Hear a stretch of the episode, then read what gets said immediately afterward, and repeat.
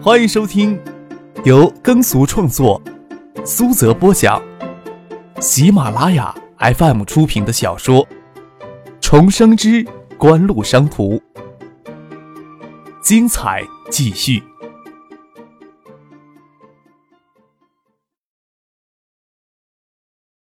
第五百六十六集。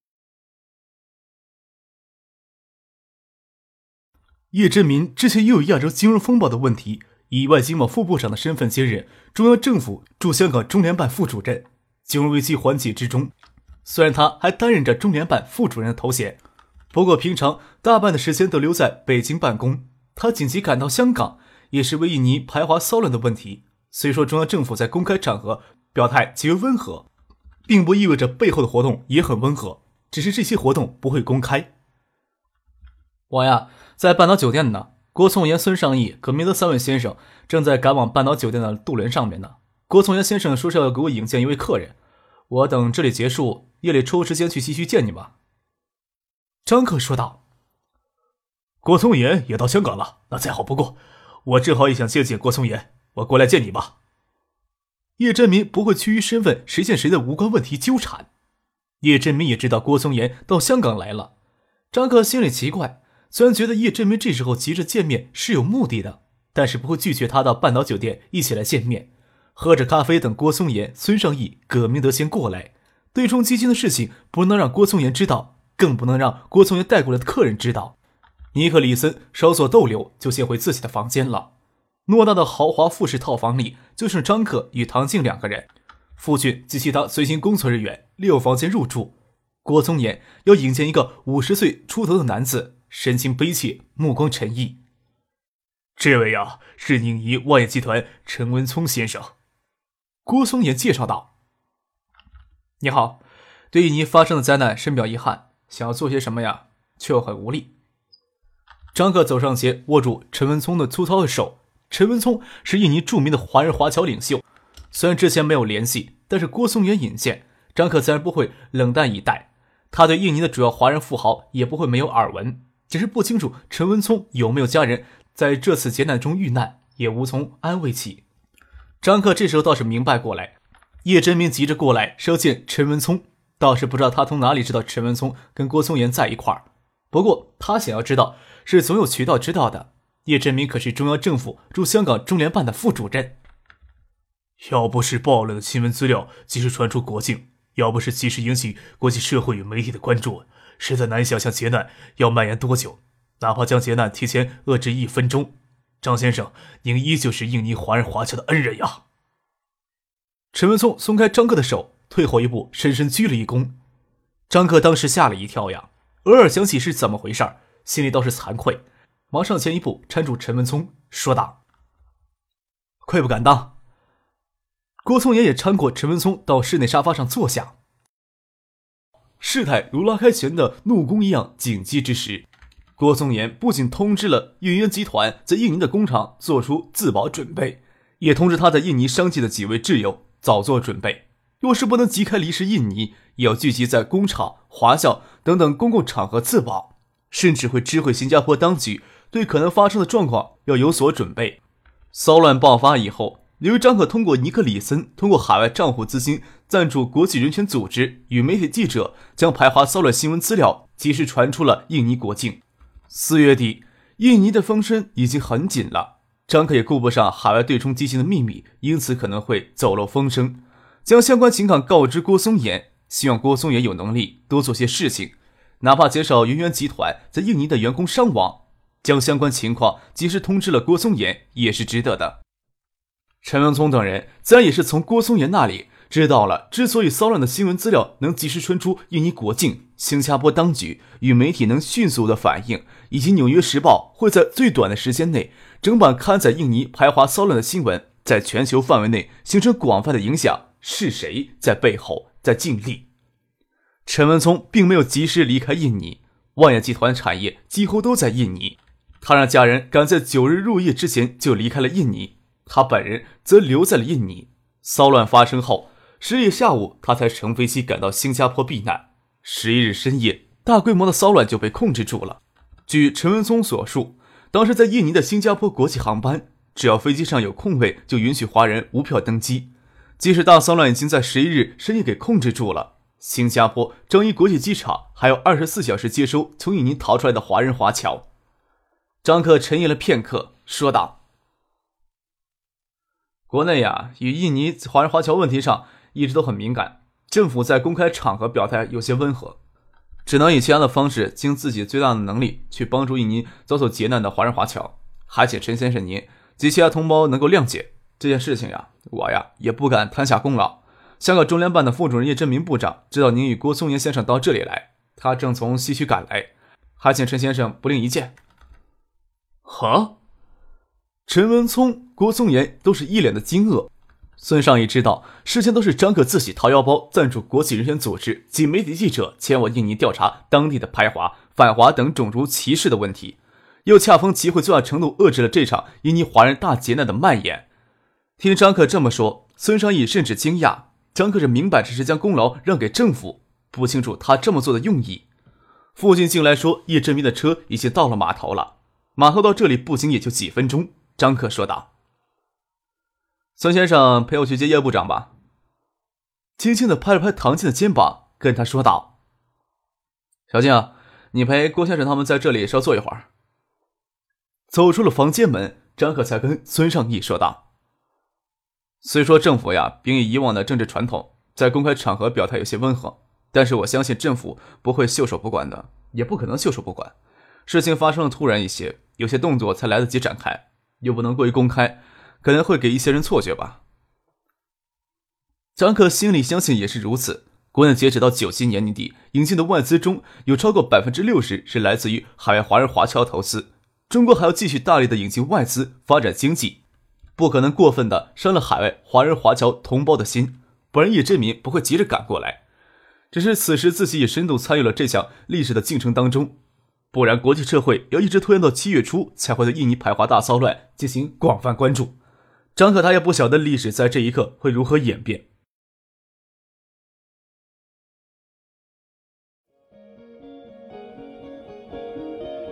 您正在收听的是由喜马拉雅 FM 出品的《重生之官路商途》。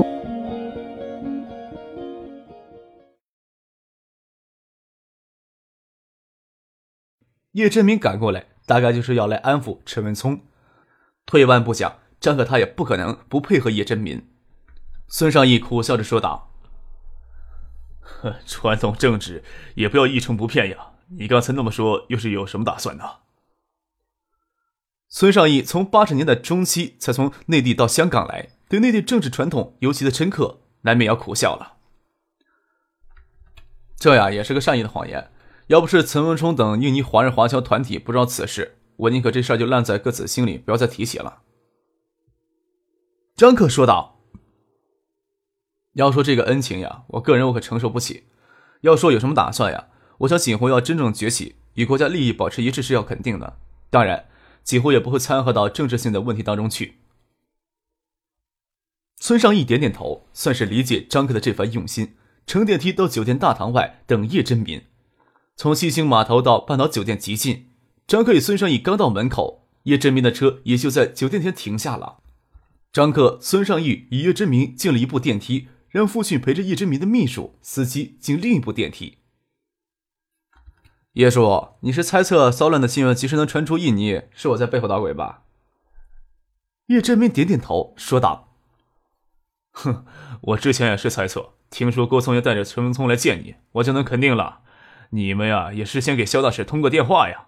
嘿，反应还是迟缓了一些。你们做这些事儿，中央呀会记住的。”陈文聪与郭松岩就在楼上呢，我已经跟他们说过了。叶叔，你是专程过来看他们的？叶振民不解的看着张克。要是没有叶叔你在背后撑腰，我哪能做了这么多事儿呀？张克说道。叶振民稍想就明白过来，说道：“我知道你这边对中央的温和态度有所不满，在东大搞出那出戏，不知道要让多少人为此头疼。公开的场合表态，只能如此了。”但是你能如此决定，相信你心里多少能体谅中央的苦心。你也放心，内部的行动绝技不会没有。张克点点头，有了默契就无需再说什么了，一同上了楼。叶振民赶过来，这是来急着见陈文聪的，也是要见郭松岩，向他们解释中央政府在这次印尼排华骚乱事件中的立场与苦衷。说道：“现在呀，国际社会与媒体都对印尼排华骚乱给予极大的关注，中央政府也时刻关注着，不能容忍事态进一步的恶化。香港民众也多形式的援助了受难中的华人华侨同胞予以声援了。”有张可之前的铺垫，叶振民的这番话。陈文聪自然很容易接受，也愿意安排叶振民与印尼逃往新加坡、马来西亚、泰国的侨领在非公开场合会面，也明确表示他近期会受前往泰国洽谈一笔经济援助的合作，会促使泰国政府在印尼排华骚乱的问题给予避难华人华侨更大的帮助。有些话也只能点到即止。送郭松岩、陈文聪、孙尚义、葛明德等人离开后，叶振民并没有急着离开。还在半岛酒店与张克说了一会儿话，说道：“你的决定呀，的确有利于当前统战工作。这次去泰洽谈经援合作，除了我之外，还有军方代表。谈顺利的话，泰国政府会邀请军方在中泰基地联合基地增加驻军。中央也考虑到加强中泰友好军售协议框架之下的合作，国内也会慎重考虑在缅甸、昆南、重庆等一线开辟输油管道了。”叶叔，你将这些秘密都告诉我，不是增加我的心理负担吗？张克笑着说：“马六甲海峡是通往印度洋的必经之路，目前从国内、从外进口的石油绝大多数都要经过马六甲海峡，而马六甲海峡由印尼与马来西亚这两个亲美的国家控制。印尼、马来西亚与中国虽说都是和平建交了，但是双方的利益冲突很深，最为关键的就是在南沙群岛上的主权斗争。另一方面。”泰国与印尼关系极为恶劣，中国倒是能加强与泰国、缅甸的军事合作，来制衡印尼、马来西亚两国对马六甲海峡的控制。此时对泰国给予经济援助，洽谈军事领域的合作，也是给印尼施加压力。与内陆成都之间建输油管，也是想降低对马六甲海峡航道的依赖。这条输油管一直在提，但一直到十年后都没有真正开建。时不时提起这个说法，看上去更像谈判时施加压力的手段。国内经济会持续十年的高速增长，对于海外原油进口的依赖性很大。咽喉给某个势力扼住了，什么事情都变得哑口无言。印尼利用马六甲海峡刁难国内也不是一次两次了。张克倒是倾向尽快的建立起缅甸到成都的陆上输油管线。倒也不是呀，我擅自决定要将这些事情告诉你。新华社驻印尼的记者都无法判断排华骚乱的新闻及时传出来。偏偏昆腾在线网络报道很及时，你以为中央情报部门都是混饭吃的呀？不过没有确凿的证据，上面也有些迟疑不定。我倒认为你们有足够的能力能动手动脚，而且你们也应该在一直关注东南亚的事态。嗯，这倒是的。我要撅什么屁股也瞒不住叶叔您的。张克说道：“这次呀是侥幸，我们的确怀疑印尼盾会有一大波暴跌，才会特别关注的。”张可当然不会傻乎乎的跟叶振民谈论起曾经发生过的历史，只能恰逢其会的来解释。现在呀，倒不用怀疑了。美国国会也正在讨论这次印尼排华骚乱的性质。一旦认定这是严重的种族歧视灾难，美国政府也会打开接收印尼华人前往美国避难的通道。此事过后呀，华人资本从印尼大规模撤离是可以预见的，这也必将导致印尼盾进一步暴跌。叶叔，您可不要将咱们什么事情都跟上头汇报呀。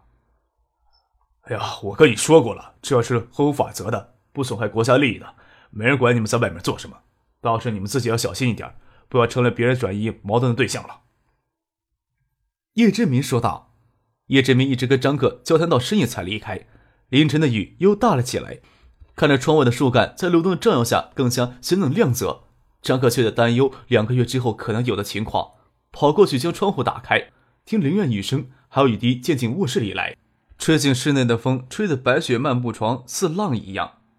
唐静在郭松岩、孙尚义他们离开时就回寝室了。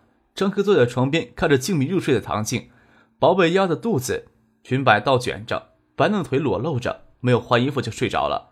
秀发凌乱的堆在她嫣红的嘴唇上，轻轻摩擦着她白的透明的脸颊。